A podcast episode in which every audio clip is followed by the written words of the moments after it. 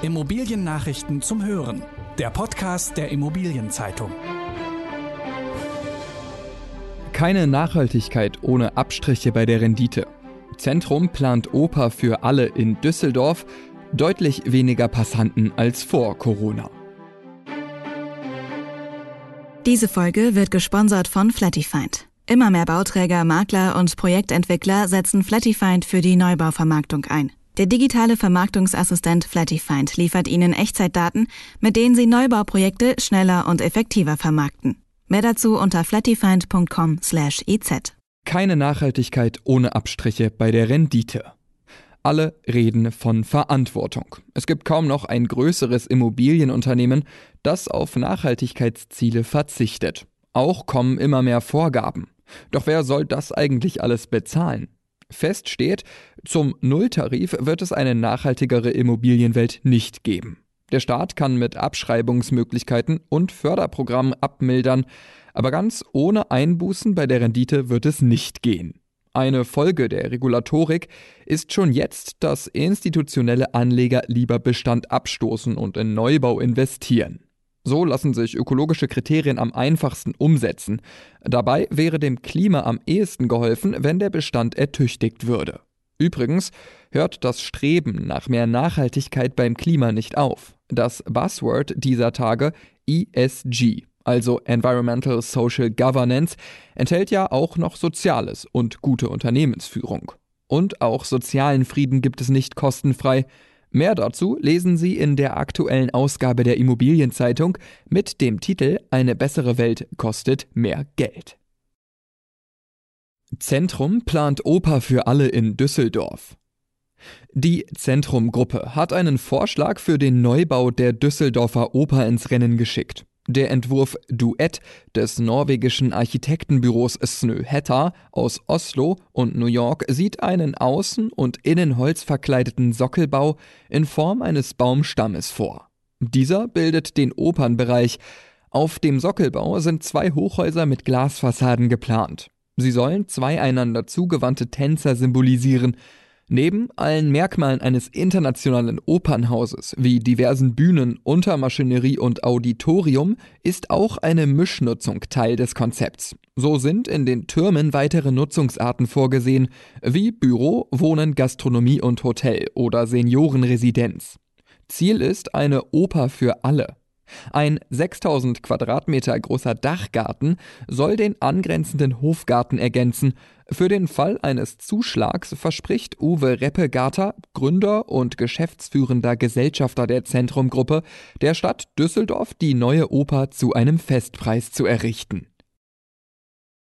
Deutlich weniger Passanten als vor Corona.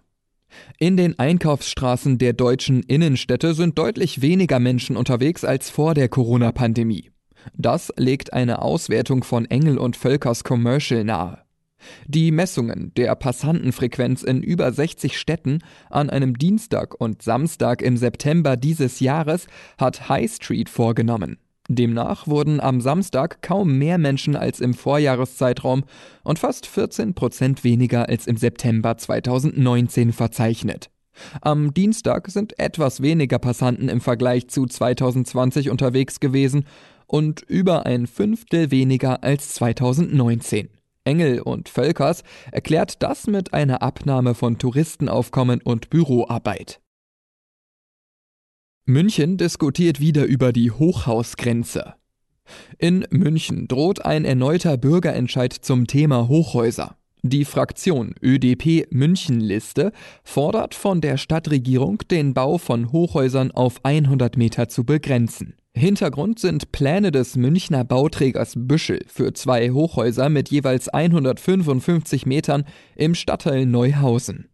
Bereits im Jahr 2004 begrenzte ein Bürgerentscheid den Hochhausbau in der bayerischen Landeshauptstadt auf 100 Meter. Dieser war zwar formal nur ein Jahr bindend, allerdings orientierte sich die Stadt bislang weiterhin an dieser Grenze. Damals ging die Entscheidung mit knapp 51 Prozent für die Hochhausgrenze denkbar knapp aus. Zudem beteiligte sich gerade einmal jeder fünfte Wahlberechtigte.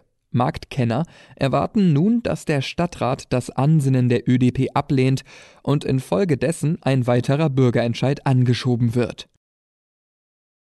Geldstrafe für den Baukonzern POR. Der Wiener Baukonzern POR muss wegen illegaler Preisabsprachen 62 Millionen Euro zahlen. Gegenüber der österreichischen Bundeswettbewerbsbehörde, kurz BWB, hat POR seine Schuld bereits eingestanden. Es soll sich um die höchste Geldbuße handeln, die bisher über ein Unternehmen in der Alpenrepublik verhängt wurde.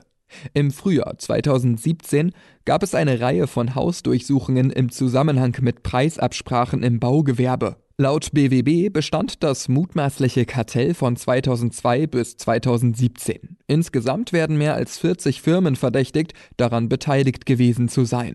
Im Zuge der Ermittlungen hatte die Behörde auch bereits den Baukonzern Strabag mit 45,4 Millionen Euro abgestraft. Beide Strafen sind noch nicht rechtskräftig. Gegen weitere Beteiligte wird noch ermittelt. Die Transaktion des Monats September. Für ein Gesamtinvestitionsvolumen von 160 Millionen Euro hat Core State den Bürocampus Vision One am Stuttgarter Flughafen von Bülow gekauft. Damit handelt es sich nach Informationen von IZ Research um die bundesweit größte Immobilientransaktion im September. Der fünfgeschossige Neubaukomplex am Bertha-Benz-Platz verfügt über rund 25.000 Quadratmeter Mietfläche, eine Tiefgarage mit 446 Pkw-Stellplätzen sowie 17 Außenstellplätze. Neben Büros umfasst der Campus auch ein Aparthotel der Marke Adagio mit 125 Studios und Apartments.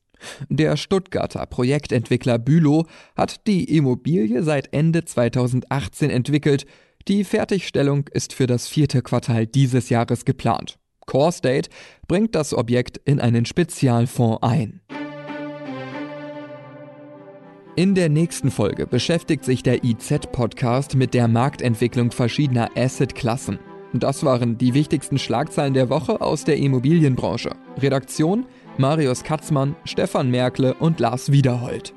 Alle News gibt es zum Nachlesen in der aktuellen Ausgabe der Immobilienzeitung. Jetzt 10 Euro sparen mit dem Schnupperabo. Mehr Infos unter iz.de slash Schnupperabo.